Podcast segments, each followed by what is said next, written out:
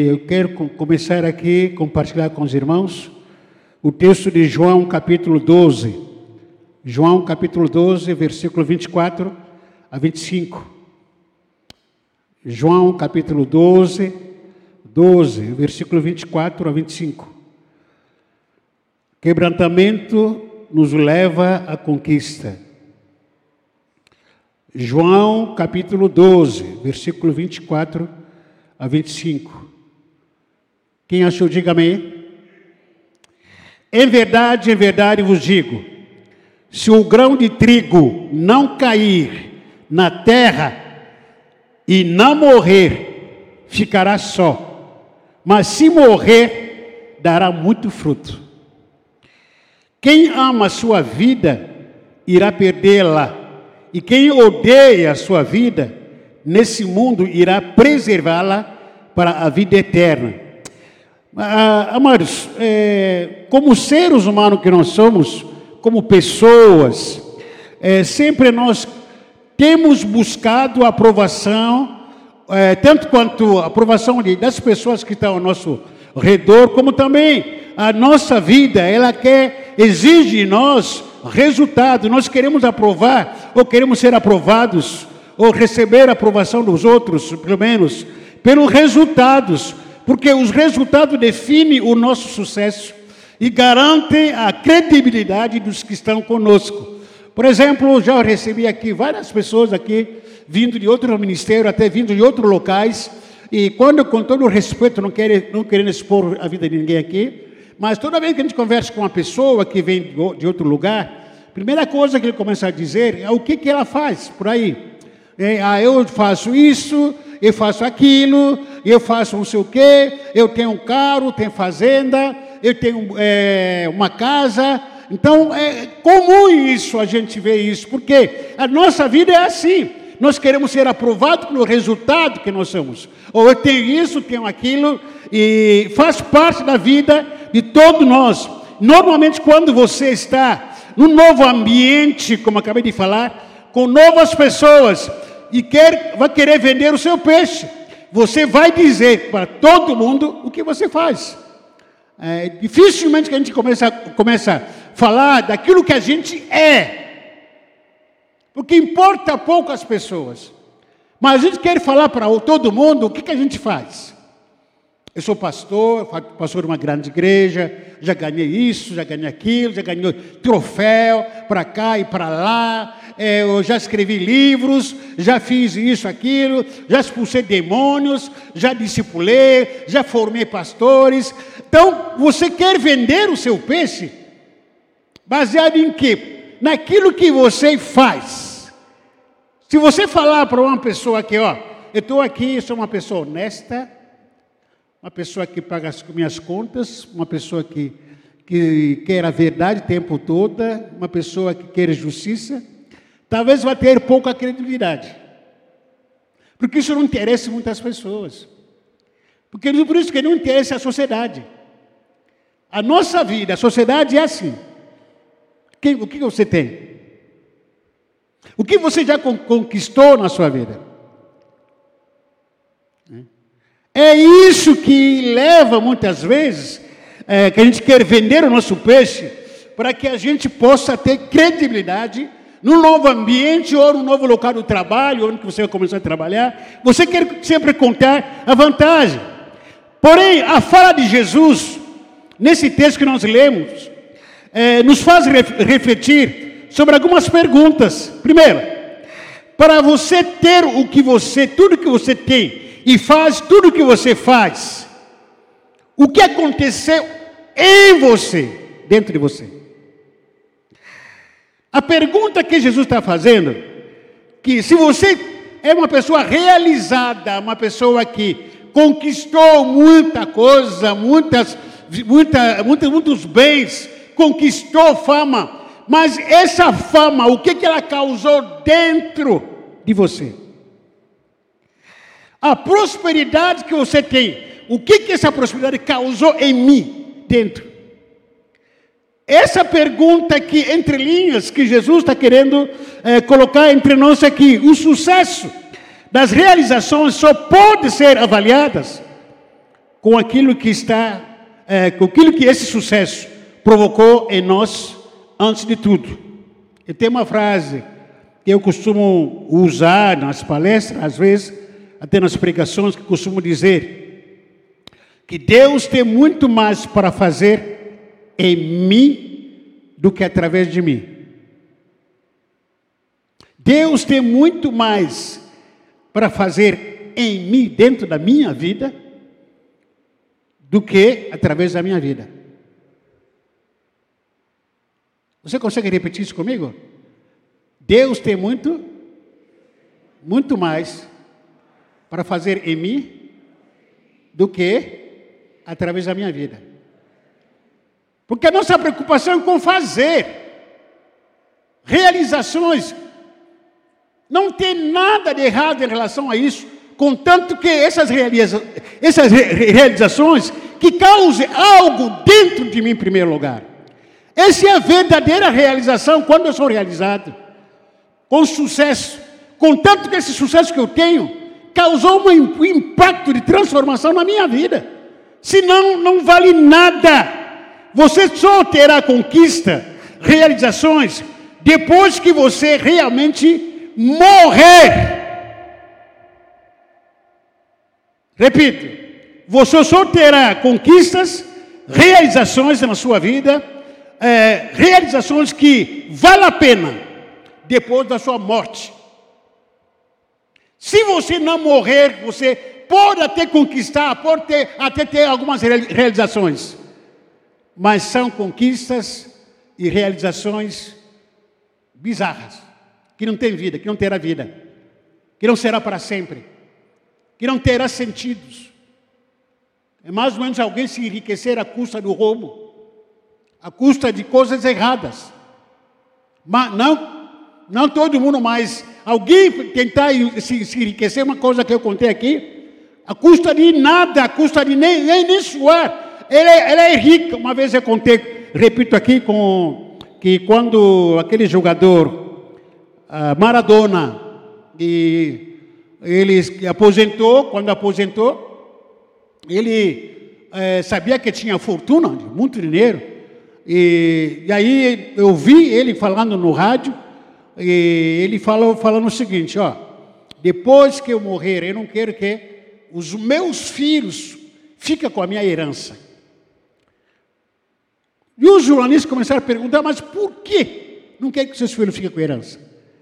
porque eles não têm noção do sofrimento que eu tive, o suor que eu tive para ganhar o que eu ganhei. Se eles ficarem com a herança, a minha herança, eles não vão valorizar.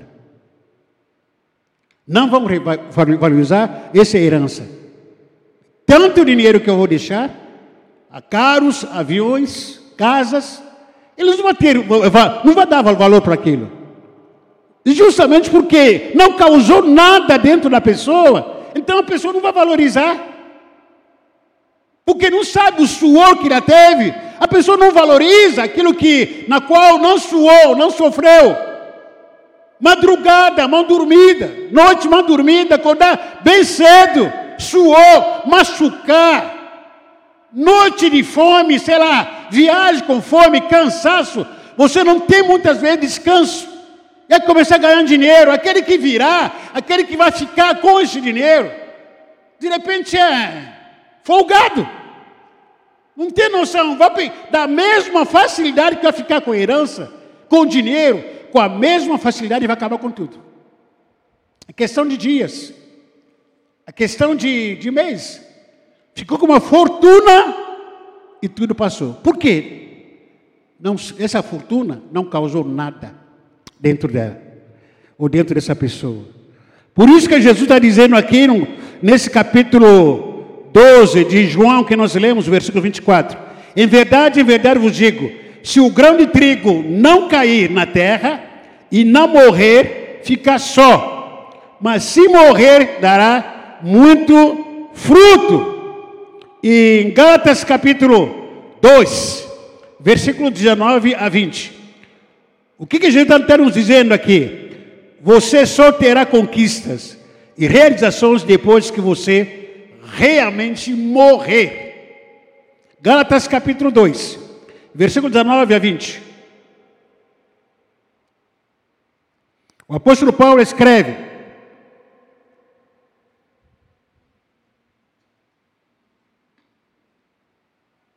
Pois pela lei eu morri para a lei, a fim de viver para Deus. Já estou crucificado com Cristo. Repita comigo: já estou crucificado com Cristo. Versículo 20: Portanto, não sou mais eu quem vive, mas quem vive em mim? Será? Será? Olha os Cristo aí ao seu redor. Será que é Cristo que está ao seu redor?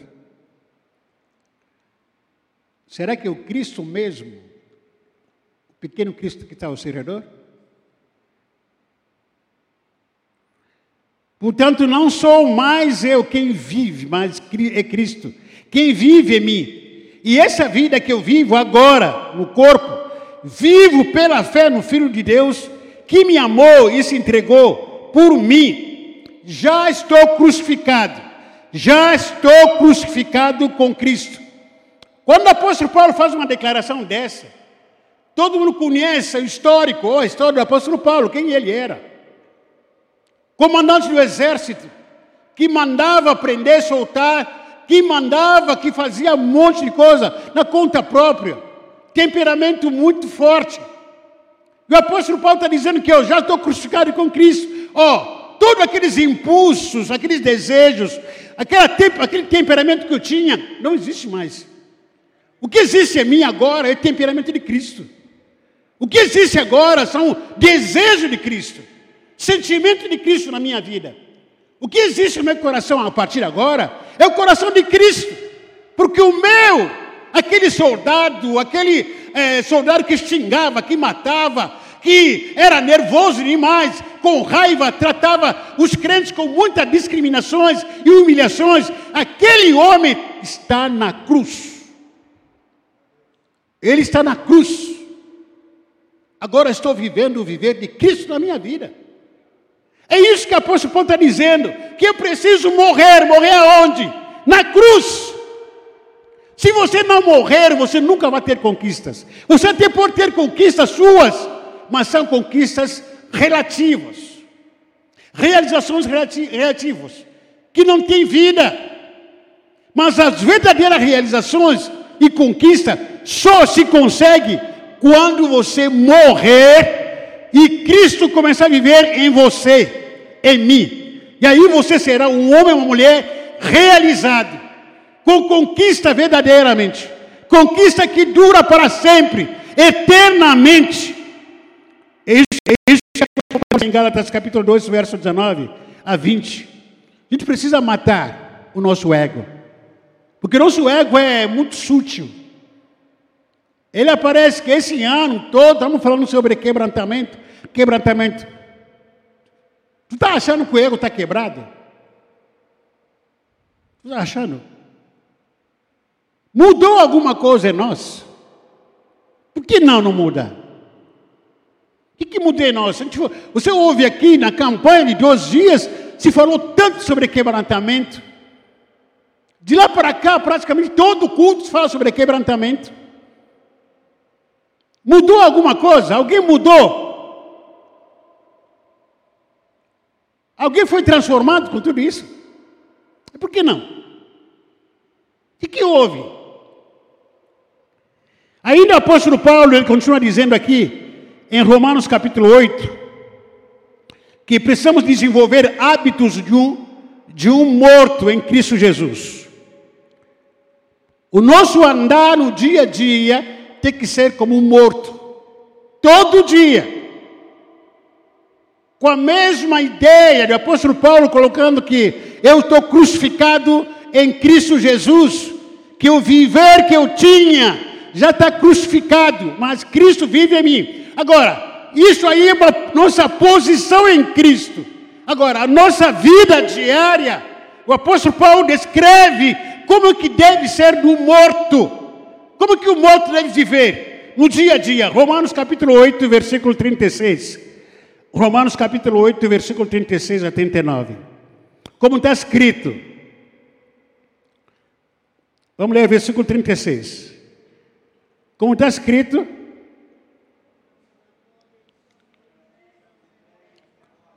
Como está escrito.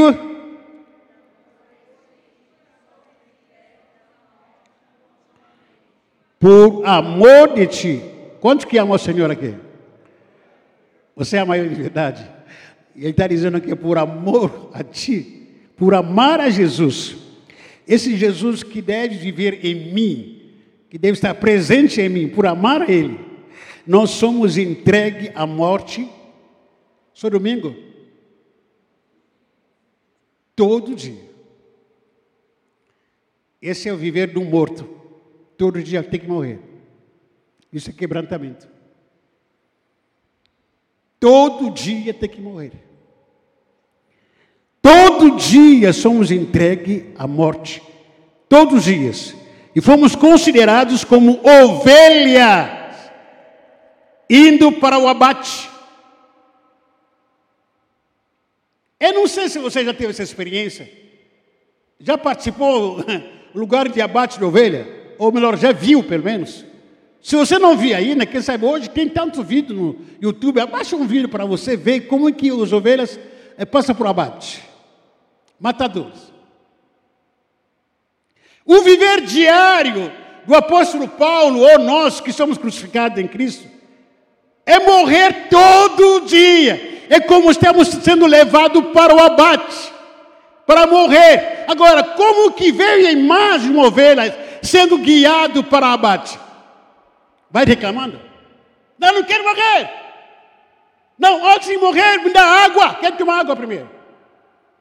Não, antes de morrer, eu, eu quero ter uma palavra, eu quero, quero falar. Tem gente que me acusaram. Eu não merecia estar aqui. Já viu ovelha discutindo com isso? Como que ovelha é levada para o abate? Como? Como? Calada. Calada. Não tem opinião. Não fala nada.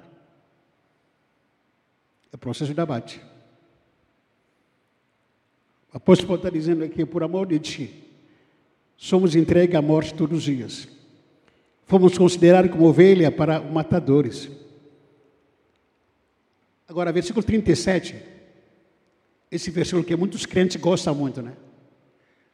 Pega o versículo isolado, escreve no, lá no Facebook, lá no WhatsApp, escreve lá no Instagram, ou melhor, no status, nós somos mais do que vencedor, isoladamente. Qual é o contexto de você ser mais do que vencedor? O contexto de quem é mais do que vencedor é aquele que é levado ao abate, aquele que está sendo levado à morte. Porque quando chega lá, mesmo que mate, Deus vai ressuscitar você e você é mais do que vencedor em Cristo Jesus. Esse é o processo. Não tem que pegar esse, esse versículo isoladamente. Ah, irmão, você é mais do que vencedor. Ah, endemoniado, perturbado, cheio de arrogância, é mais do que vencedor. Aonde? Aonde? Desobediente. Ah, irmão, você é mais do que vencedor. Aleluia, glória a Deus, eu sou, mais, eu sou mesmo. Mais do que vencedor, aquele que está indo para o abate.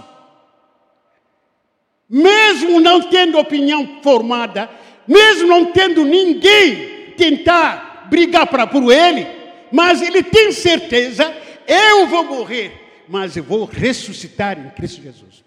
Por isso que eu sou mais do que vencedor. E versículo 38 diz: Pois tenho certeza de que nem a morte, olha aquele que diz aqui, nem a morte pelo qual eu estou sendo levado, nem a vida, nem anjos, nem autoridades celestiais, nem coisas do presente, nem do futuro, nem poderes, nem altura, nem profundidade, lá no vale da sombra da morte, nem qualquer outra criatura poderá me separar do amor de Cristo, de Cristo Jesus que tudo em Cristo Jesus, olha, que está em Cristo Jesus, nosso Senhor Jesus.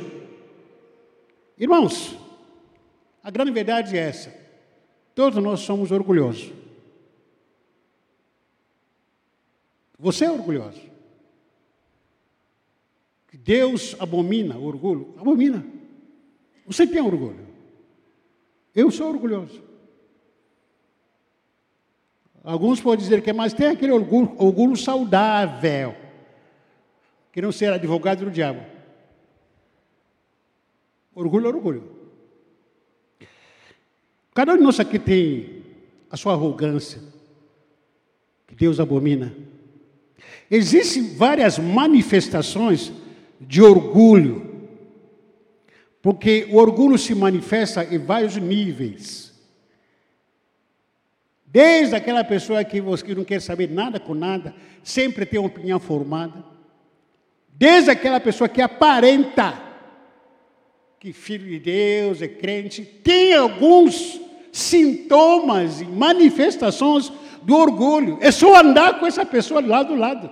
Você vai perceber.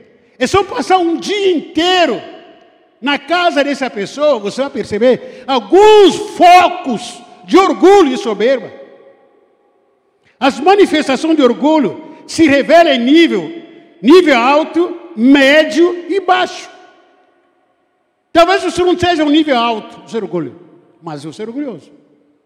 Talvez você não seja um nível médio, o seu orgulho, mas você é orgulhoso.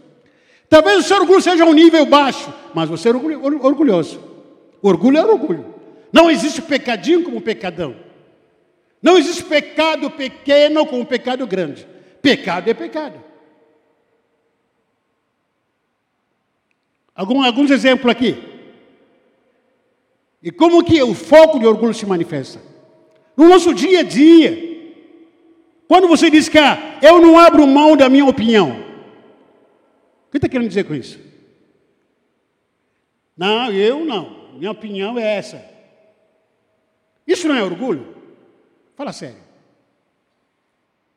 Porque você se encher de si, de, da verdade, de conhecimento, de ponto de vista. E você não pode abrir mão da, da sua opinião.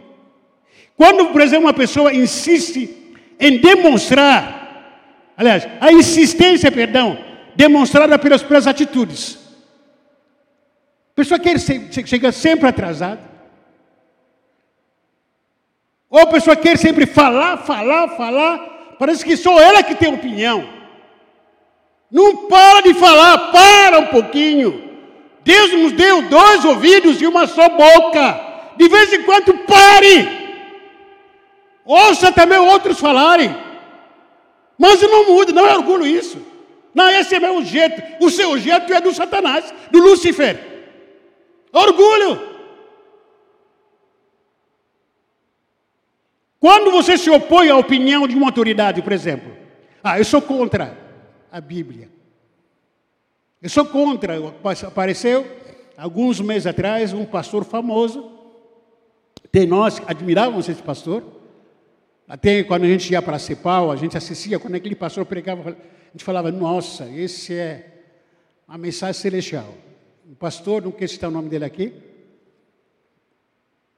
alguns meses atrás, ele achou que falou que a Bíblia já é antiga, precisava ser atualizada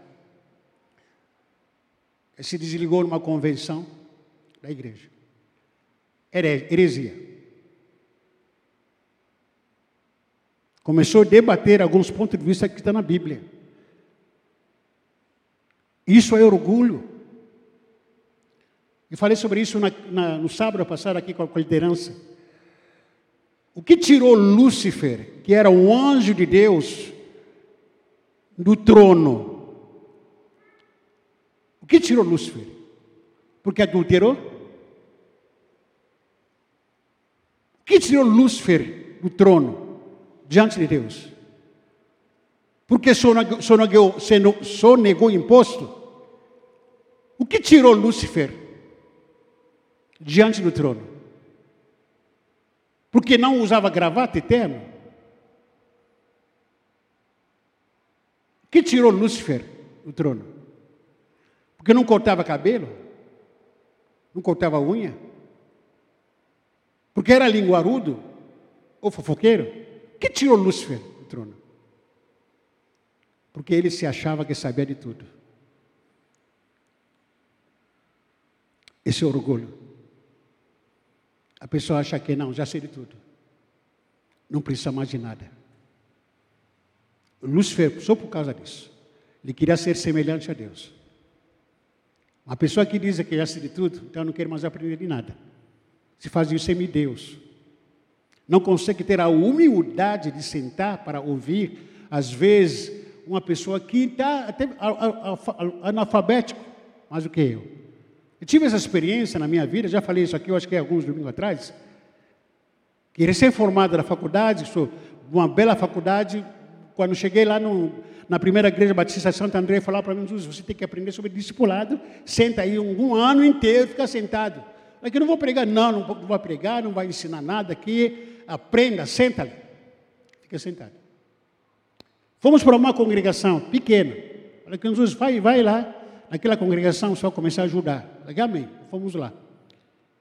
A pastora está aqui como testemunho. Nunca preguei nessa congregação. Nunca tive nenhuma oportunidade de abrir culto, tirar oferta, fazer nada. Tudo formado, diploma, tudo isso aí, conhecimento hebraico, aramaico, grego, na Bíblia, é exegeses. Senta, senta, senta, fica sentado aí. E tinha que participar de tudo. Numa noite, uma, um irmão dirigiu a oração. Esse irmão não sabia ler nada. Não sabia ler, não tinha leitura esse irmão. A gente foi na oração. O que, que ele fazia? Quando a gente queria, eh, a gente orava primeiro, depois ele mesmo falava, bom, vamos ler a Bíblia agora. Ele não levava, não levava, carregava a Bíblia, não sabia ler mesmo. Ele fala, bom, vamos ler o Salmo 126. Pula. Sei lá, Deus usava ele do jeito dele. Aí alguém abre o Salmo 126. Alguém lia e ele interpretava, traduzia. Deus usava ele daquele jeito. Não tinha leitura, coisa nenhuma. Mas tinha um monte de gente lá que tinha faculdade, mestrado, doutorado. Tinha gente sentada ouvindo o irmão falando. Por quê? O nosso orgulho não quer aceitar. Quem vai estar naquela classe? Ah, se não for pastor, não vou. Quem vai pregar naquela quinta-feira? Naquela quinta-feira. Se não for pastor, não vou pregar. Quem vai pregar? O irmão João. Ah, não. Orgulho. O nosso orgulho se manifesta, se revela em vários focos no nosso dia a dia. No dia a dia. E nós somos orgulhosos, sim. Cada um de nós que tem uma soberba camuflada em nós, a qual Deus abomina abomina. Você pode não ser orgulhoso como outros, é, outros homens famosos que talvez não sejam, é, mas há o foco de orgulho, de soberba em mim, em você. Quando você se opõe à opinião da palavra ou da autoridade, do Espírito Santo, do pastor, o pastor está pregando, você fala, ah, eu sou contra. Ah, pastor também fala muito. Ah, pastor também, eu sou contra, pastor. Isso não é orgulho?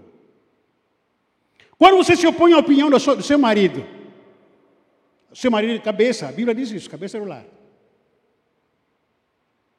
O marido fala, faça isso, faça aquilo. Eu falei, não, a minha opinião é essa. Isso não é soberba. Quando você se opõe à opinião do seu pai, não é orgulho. Então você está se opondo a uma opinião que não é uma autoridade. A autoridade é quem for, pode ser burro, feio, preto, careca, barigudo, mas é autoridade.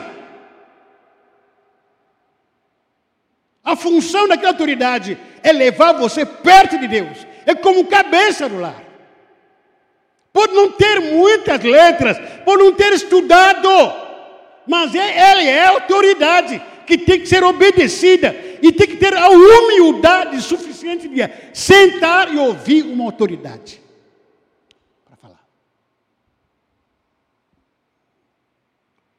Quando você se opõe à opinião do líder de célula, líder da igreja, como pastor? O líder daquele louvor aqui fala, bom, é, todo mundo chega aqui todo dia, uma hora antes para a gente orar, antes de a gente ministrar. Como é que o pessoal do louvor fez? Ninguém pode mexer nesses instrumentos aqui. Proibido. Qual é a reação que você tem quando você ouve uma autoridade? Ah, não, porque está colocando regra, é muita regra nessa igreja. Eu quero ir a outro lugar. Vai no inferno, o inferno é livre lá. No inferno lá você pode fazer o que quer, jogar o que você quer, dançar a hora que quer, dormir a hora que quer. Não sei se você nem dorme, né? Mas aqui existe uma hierarquia a ser obedecida. Ontem amanhã fomos convocados para ir para recanto. Me pergunta se eu gosto do recanto. Eu oro para ir para lá.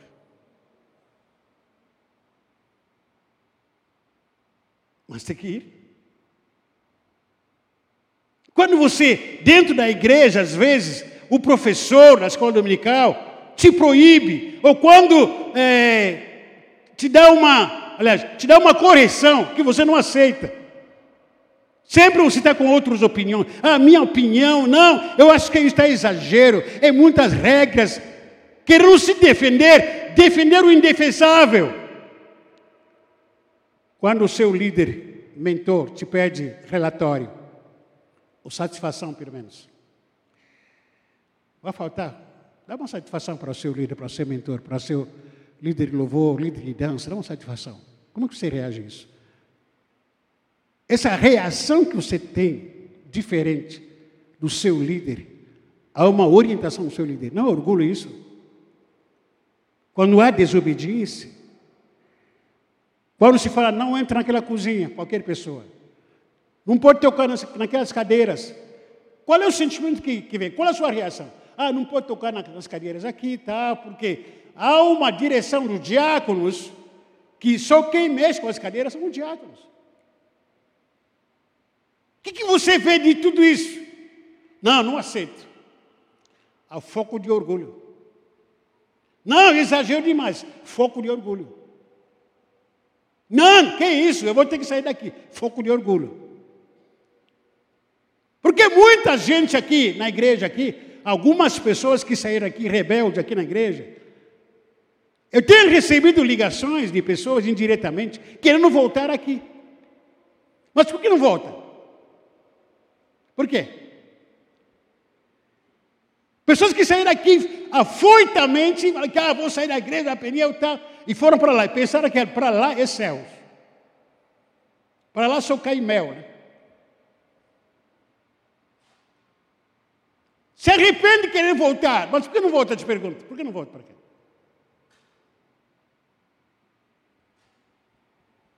Coração não deixa, orgulho não deixa.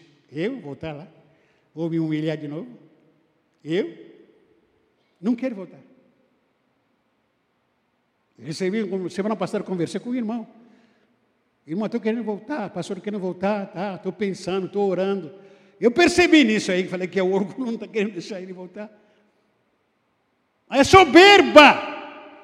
Existem vários focos da nossa soberba. Não, não entra naquela cozinha, não entra naquela classe, não entra no berçário. Não, pastor, mas eu fui lá só com, comer uma coxinha. Não para entrar, proibido. Mas orgulho sempre quer justificar aquilo que, de, que não deve ser justificável. É orgulho, arrogância, sempre. Rapidamente, quem quer falar sobre algumas ferramentas que Deus usará para a minha morte, para a nossa morte. Você quer ser conquistador? Primeiro lugar, Deus quer te matar.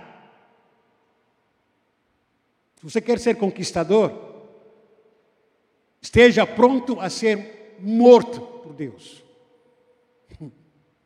Fala para você, irmãos, Deus quer matar você. Não no sentido literal, por favor. Daqui a pouco eu vou sair daqui escrevendo lá no Facebook que pastor Peniel falou que vai matar um monte de meia dúzia. Não, Deus quer te matar. Se você quer ser conquistador, você vai ter que morrer. A morte é uma ferramenta que Deus vai usar na minha vida, na sua vida, para que lá na frente você se torne conquistador.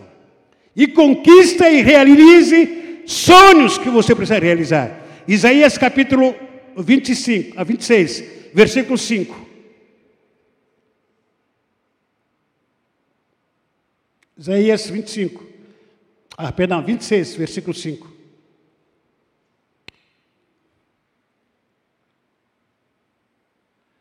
Aqui está escrito aqui, porque ele derruba os que habitam no alto. Eu gostei mais da, da versão que diz, porque ele abate os que habitam no alto, na cidade elevada.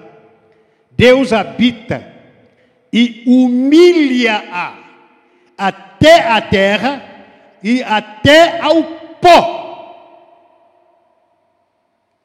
Uma das ferramentas que Deus vai usar para te quebrantar é Ele mesmo. Deus vai usar Ele mesmo, Espírito Santo, para te abater, para te humilhar. Isaías 30, versículo 14. Isaías 30, versículo 14. O Senhor o quebrará como se quebra o vaso do oleiro, despedaçando-o sem nada lhe poupar. Não se achará entre os seus cacos um que sirva para tomar fogo na lareira ou tirar água da poça.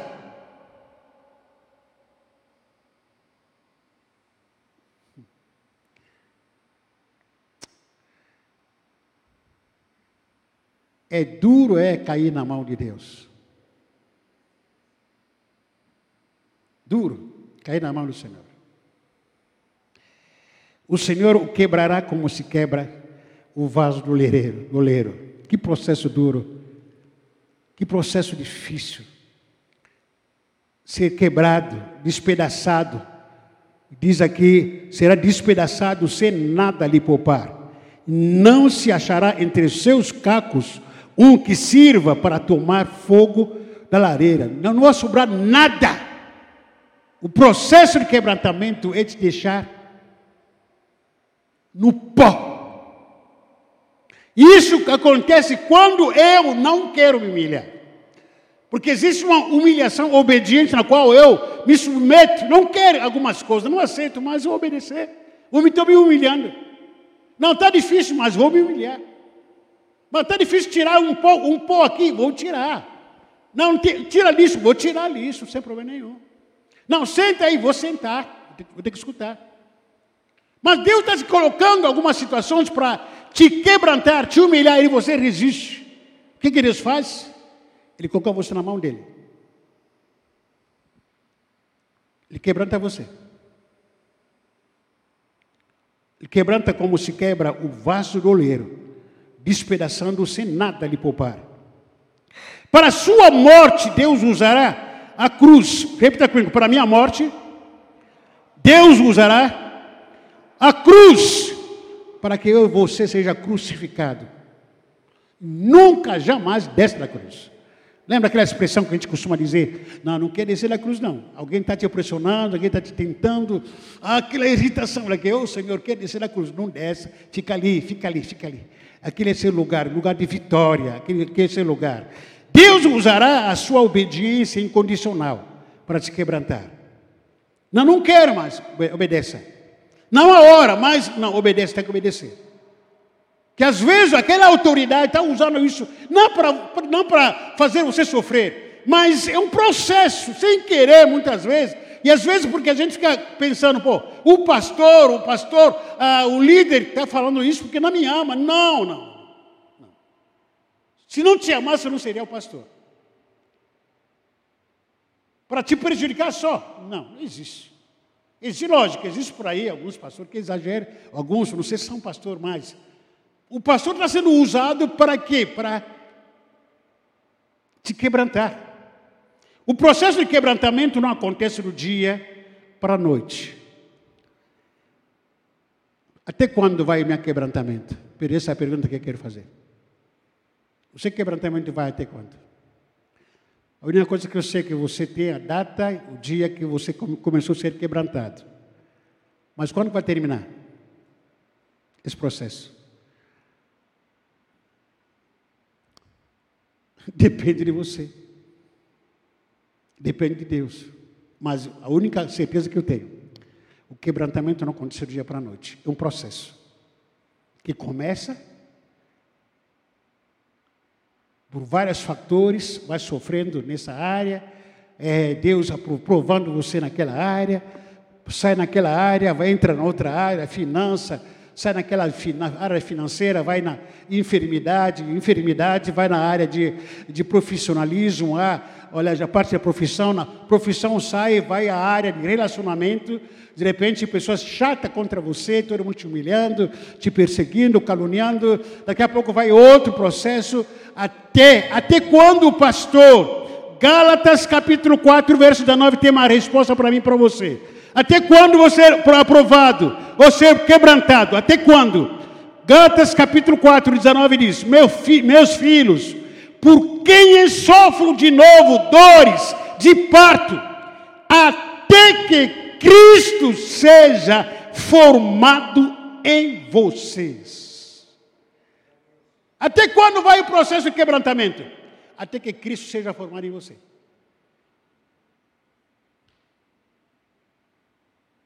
Até que todo mundo começou a olhar e dizer que não, esse aqui é cristão, esse aqui é cristão, esse aqui tem a marca de Cristo de fato. Enquanto Cristo não é formado em mim, vai continuar com esse processo de quebrantamento. O processo de quebrantamento só vai se idealizar até que Cristo seja formado em minha vida. Aí sim. Enquanto isso, o processo vai continuar. Dois anos, quatro anos. Ah, pastor, sofro há muitos anos que tu. Tem aquelas pessoas que declaram isso é isso. Tanto, tanto tempo que na igreja eu sou é, provações, provações, a minha vida não muda, tá? É porque sabe o que a resposta está aqui, ó. Porque você não deixa que Cristo seja formado na sua vida. Ah, pastor, eu vou sair da igreja, sai. Chega lá, é a mesma coisa o processo de quebrantamento só vai parar em você em mim até que Cristo seja formado em mim. Demora, né?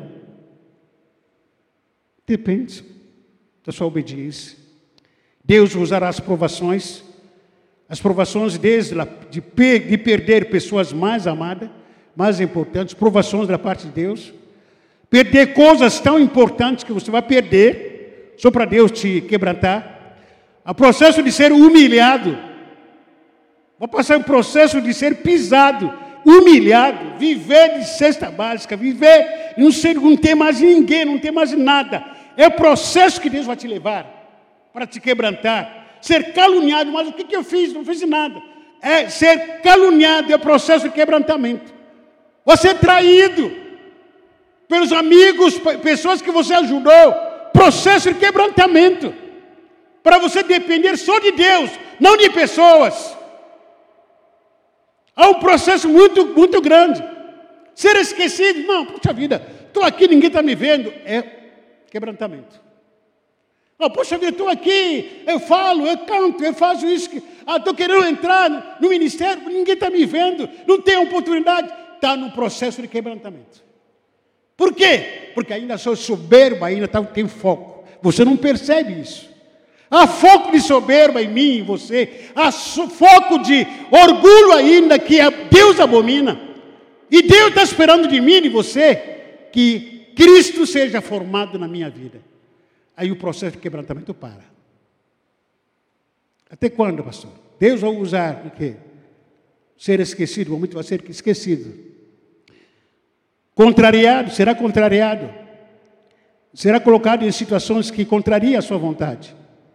Os seus sonhos, para quebrantar o seu orgulho. Eu não gosto de fazer isso, mas Deus usa alguém para. Tem que fazer. Todo mundo está fazendo. Ah, não, não quer, não quer saber. Resiste a quebrantamento. Toda resistência a quebrantamento prolonga o seu quebrantamento. Repita comigo: toda resistência ao quebrantamento adia o processo. Resistiu, adiou. A data. Tem que esperar. Era para ter completado um ano. Por causa da sua desobediência e resistência, vai levar mais cinco anos. Parece que é condenação, né? mas não é. Deus vai usar o jejum para te quebrantar.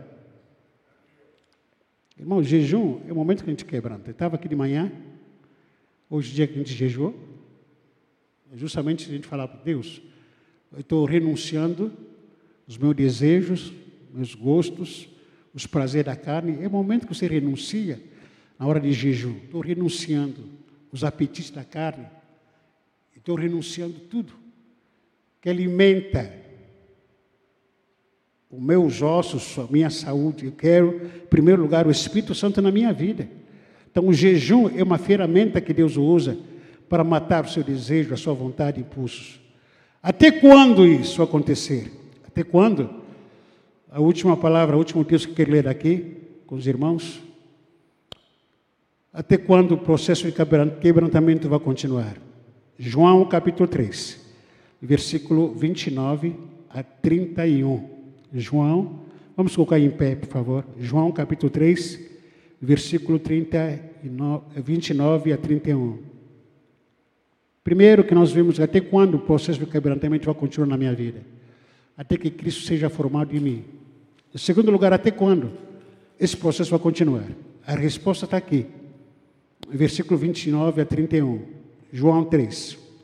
A noiva, diz João Batista, que estava falando, A noiva pertence ao noivo, ou à igreja para Jesus. Mas o amigo do noivo, aquele que é João Batista, o profeta, o amigo do noivo, que está presente, o ouve e alegre-se muito com a voz do noivo, que é Jesus. Assim se completa é, essa minha alegria. Versículo 30. Versículo 30. Colocar aqui. Podemos ler todo, todo mundo esse versículo, por favor? Um, dois, três.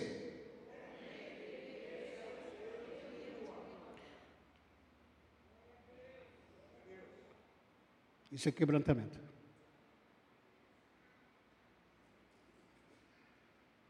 Convém que ele cresça em mim. E eu? Você precisa diminuir. Você está aparecendo mais. Você está brilhando mais do que Jesus. Para de aparecer. Deixa Jesus crescer. Está disposto para isso? Convém que ele cresça. Eu diminui. Esse é quebrantamento. Abrir mão do meu ego, abrir mão da minha vida, das minhas opiniões. Porque falo muito. Porque sempre estou aparecendo. Parece que sou mais poderoso do que Jesus. Que isso? Parece que sou mais sábio, mais conhecido, mais conhecido do que Jesus. Que isso? Você não é nada. Eu não sou nada. O processo de quebrantamento passa nesses princípios. Desejar, como João Batista disse, o mais importante, Senhor, ele cresça Você percebe quando o João Batista teve um ministério frutífero? Num deserto, a gente costuma dizer isso aqui, estava falando na FATEP, na segunda-feira passada. A gente está muito gabado, se gaba tanto, ah, vou pregar, quanto que vou ganhar com isso? Ah, vou pregar, vou ter que usar aquele terno, aquele. Não estou dizendo que para ir de qualquer maneira, lógico, com aquele jeito.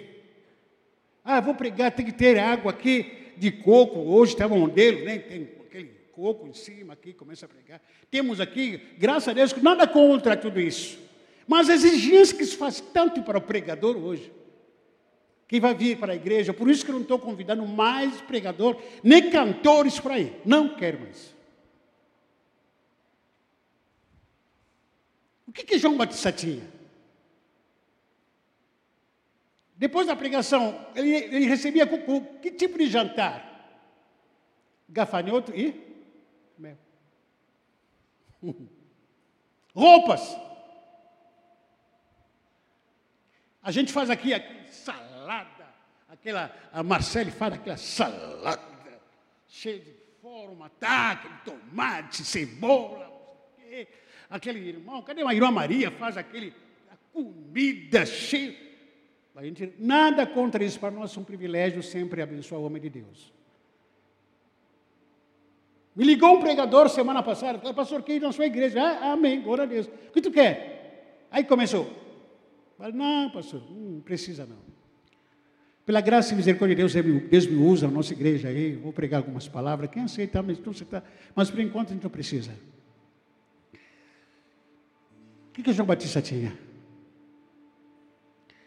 Era eloquente, comia de gafanhoto, meu sítio silvestre, uma roupa que não estava na moda na época. Hoje a gente se preocupa tanto com que roupa vou usar. Estou indo para a igreja, estou indo que roupa que vou usar. A gente fica lá no guarda-roupa, fica brigando com o guarda-roupa. Esse aqui não, esse aqui está gordo, esse aqui está velho, esse aqui está magra, esse aqui está. João Batista usava o quê? Te pergunto. João Batista chega lá no deserto e diz que, Senhor, importa que o Senhor cresça em mim. Eu quero diminuir. Eu quero diminuir mais e mais. Eu quero me quebrantar. Diminuir e se quebrantar. Deixa ele aparecer e desaparecer. Senhor, me toma para a sua glória.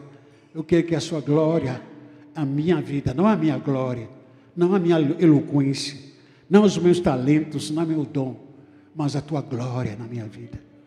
Eu quero me esconder debaixo da tua glória na minha vida. Importante que o Senhor apareça. Apareça em mim. Apareça. Esse é o processo de quebrantamento na minha vida. Igreja Batista Peniel, nós queremos ver frutos aqui na igreja, a igreja tem que morrer. Deus quer nos matar, gente. Deus está querendo que nós morramos se nós queremos dar frutos nesse lugar, queremos crescer, temos que morrer. Deus quer matar a gente. Se a gente não quer a morte, também não haverá frutos aqui. Não haverá frutos sem a morte, morte coletiva, morte individuais. Por isso que a gente está jejuando esses dias. Todos estão jejuando para você morrer, não para você aparecer. Mas não, não, não. Nem que você jejua mais, você ora mais. Não. O mais importante é que Jesus apareça. Eu quero morrer e quero sumir daqui. Que a tua glória invade esse lugar. Porque para mim, quem sou eu, Senhor Deus? Aleluias, aleluias. Vamos orar, adorar. Se você quer morrer, que toma a atitude de morrer onde você estiver, se ajoelha, se ajoelha. O processo é esse. O quebrantamento vai trazer conquista na sua vida. Quebrantamento é um processo. Tenha certeza que vai trazer conquista em você. Deseja, faz isso com a sua oração. Senhor, o que importa na minha vida é que o Senhor apareça. Eu quero diminuir mais e mais a cada dia. A cada dia estou sendo levado ao abate como? Murmurando, reclamando? Não. Obedecer calado, mudo. É o processo de estar sendo levado para abate. Aleluias. Ore, ore que você estiver. Deus está te ouvindo. Deus está ali. Deus está presente nesse lugar, Senhor. Rasga o seu coração. Fala para Deus. Fala para Ele. Fala, Senhor, estou aqui me rendendo me entregando. Estou no processo de abate como ovelha. Eu aceito o seu abate. Eu não quero aparecer, o meu temperamento não é. Meu jeito não é, o meu jeito é podre.